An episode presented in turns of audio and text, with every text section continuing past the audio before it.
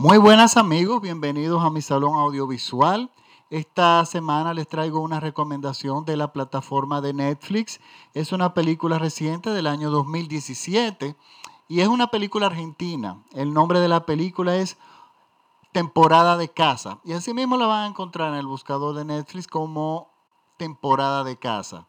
Es una película dirigida por Natalia Garigiola y protagonizada por Germán Palacios, Lautano Bettoni, Boy Olmi, Rita Pauls, entre otros actores. Miren, esta película es una película que le ha ido muy bien en los festivales. De hecho, ganó el premio en el Festival de Venecia como primera mejor ópera prima, si no me equivoco. También le fue bien en el Festival de Cannes, en el Festival de Chicago, en los premios de cine arte de Argentina. Y es una película que viene con buena crítica. Bueno, pues resulta que aquí ya la tenemos en Netflix y déjenme decirle algo, es una película muy buena. A mí me gustó muchísimo porque es una película que yo diría es un drama muy elegante, muy bien escrito el guion y sobre todo que el guion ha sido muy escrito muy de cerca con la directora. Eso se nota. Este, bueno, de hecho, ella es la misma que escribe el guion y es que el guion responde muy bien a las imágenes. Es, una, es un guion pensado en una narrativa visual que ella logra muy bien en la película. La película nos cuenta la historia de un adolescente. Ya cuando inicia la película, el adolescente está en un proceso de duelo por la muerte de, la, de su madre. Y por una serie de eventos, que no les voy a contar, lógicamente, él se ve, bueno, él vivía con su padrastro y su madre, al morir su madre, pasan una serie de cosas que no se aclaran muy bien, que luego lo toman sentido en la película. Él se va a vivir donde su padre biológico. Su padre biológico es una persona que vive en una zona muy remota en la Patagonia. Es una persona que tiene 10 años sin verlo, y estamos hablando que un adolescente de apenas 18 años y probablemente menos, fácil que tiene 17, por lo que entendemos que la última vez que lo vio era un niño de apenas 9, 8, 9 años aproximadamente, o 10. Y resulta que él viene a parar a casa de este padre, que es un cazador que vive en un bosque, que tiene una nueva familia bastante numerosa, con cinco nuevas hijas, muy pequeñas todas, y él es un hombre muy de campo, o sea, muy...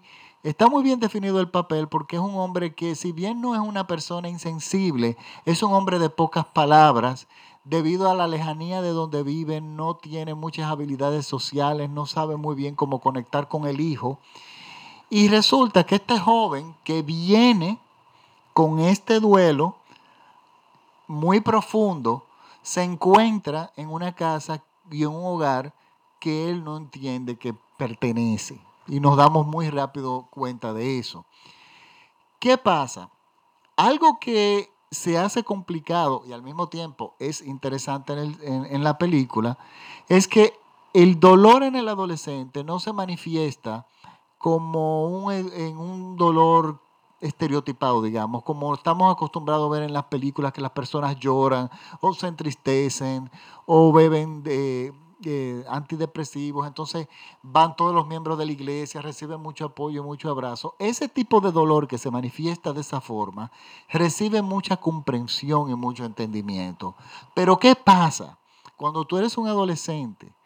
Que ese adolescente, con todos los cambios que sufren todos los adolescentes, encima se le suma un proceso de duelo que se manifiesta en violencia, en frustración, en reto contra la vida, contra los adultos, en eh, amargado por la vida, amargado por su destino, bueno, amargado por el destino de su madre, eh, un joven que es incapaz de seguir ya en la escuela porque se convierte prácticamente en un antisocial cómo nosotros abordamos o, le damos entendimiento a estos tipos de comportamientos. Y es aquí donde la, película se convierte en algo interesante, porque este joven que llega a casa de su padre con la muerte de su madre manifestada de esta forma, pero encima de eso llega con los bolsillos llenos de facturas emocionales para su padre, que no las puede exteriorizar tampoco. Estamos hablando de que por qué, preguntas que nos hacemos los espectadores, duraste 10 años en mi vida, sin ¿por qué no me quisiste ver durante 10 años? ¿Por qué no tratas de explicarme? ¿Por qué no hablas conmigo? Y claro, un adolescente en esa situación no está tampoco en condición de crear un canal, un canal de comunicación desde, desde su parte.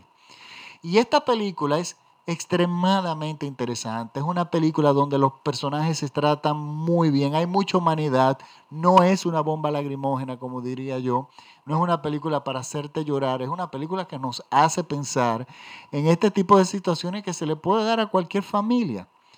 De hecho, eh, uno se siente con la presencia de él en esa casa, en ese bosque tan silencioso, donde los sonidos, el mínimo sonido se escucha, y estás en una casa donde tú te sientes un extraño, donde hay una esposa nueva que tú no conocías, que la conoces tan bien como conoces a tu padre relativamente, y si bien ella no es antipática con él, evidentemente es una persona que no tiene interés alguno en mantener una relación con este hijo de este esposo, porque ya ya tiene cinco de ellas, ya él representa un problema que ella lo trata con mucha diplomacia, pero nosotros como espectador inmediatamente entendemos que es un problema para esa familia, pero es su hijo, es lo que le toca, es su responsabilidad. Entonces vemos cómo se van desarrollando los eventos en un ambiente totalmente extraño para este joven, que es un chico de ciudad. Para colmo, el choque de la ciudad con el campo es algo todavía más difícil. Y bueno, este es más o menos el argumento que se van, por supuesto, hay muchísimos giros, muchas cosas que pasan, muchas cosas que observar, que yo por supuesto no le estoy diciendo, pero sí les puedo decir que estamos frente a una película de una gran calidad. Y me gusta cuando las mujeres dirigen de esta forma. Eh, me gustan cuando las mujeres toman la cámara y son controladas, son austeras, son elegantes a la hora de, de de hacer el planteamiento de los personajes sin recurrir a técnicas eh, manipuladoras como el llorisqueo o la madre perdida. O sea, hay una serie de elementos que son perfectos para hacerte una telenovela y hacer una película extremadamente mala.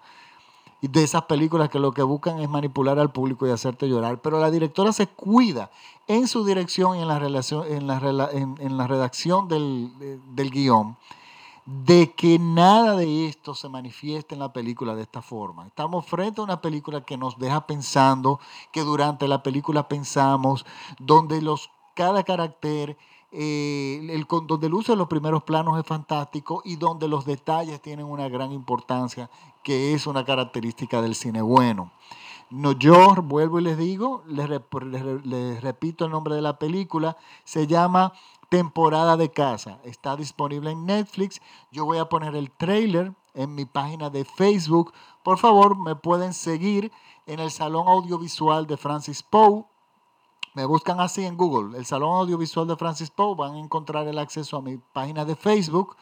Pero también van a encontrar, me pueden escuchar, recuerden que mis podcasts son todos gratuitos, en cualquiera de las plataformas que les salgan ahí en Google que tengan mis podcasts. Ahí está eh, eh, iTunes, que es la que yo recomiendo porque se pueden inscribir eh, gratuitamente, está TuneIn, está iVox, está SoundCloud y hay muchísimas. Por lo tanto, recuerden seguirme, sería muy bueno que me siguieran en mi página de Facebook, de Facebook. Yo no solamente pongo, cuelgo los enlaces de los podcasts, sino cuelgo muchas cosas de música de cine, películas, trivias y bueno, una cantidad de cosas que son bastante interesantes y sobre todo entretenidas. Y bueno, me pueden seguir también en Twitter, en arroba Francis Poe, al igual que en Instagram. Por lo tanto, es mi recomendación de la semana. Quisiera darle las bienvenidas a nuevos miembros que me están siguiendo desde Perú, Lima, Perú. Tengo 18 nuevos seguidores en Perú. En Dubái se agregaron cuatro nuevos eh, seguidores. Estamos, supongo que son gente, personas latinas que están viviendo en Dubái.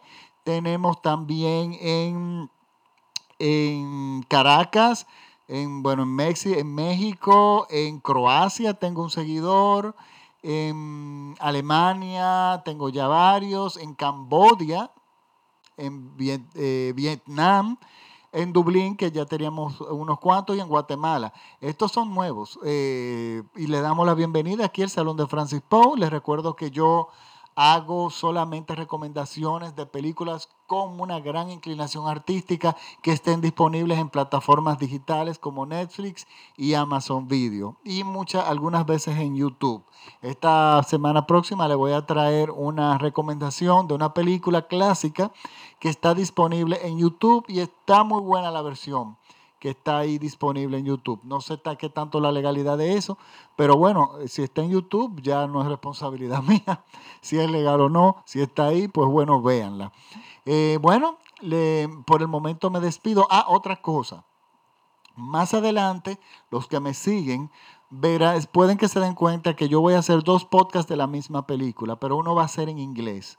Me están haciendo esa solicitud porque resulta que mi audiencia en Estados Unidos está creciendo y aunque básicamente yo me dirijo al público latino, resulta que hay varias personas que son de habla inglesa que les, les interesa y hablan un poco de español, pero les interesaría que yo hiciera un podcast en inglés. El inglés no es mi primer idioma, pero yo creo que me puedo hacer entender, por lo tanto estoy considerando hacer ese pequeño experimento. Por lo tanto, ustedes van a ver a veces dos podcasts de la misma película. Lo que pasa es que uno va a ser en inglés y otro en español. Por lo tanto, nada, esto es todo por el momento. Me despido de ustedes y recuerden que el nombre de la película es La temporada de casa. Excelente película argentina. Chao, nos vemos hasta el próximo podcast. Gracias por sintonizarme.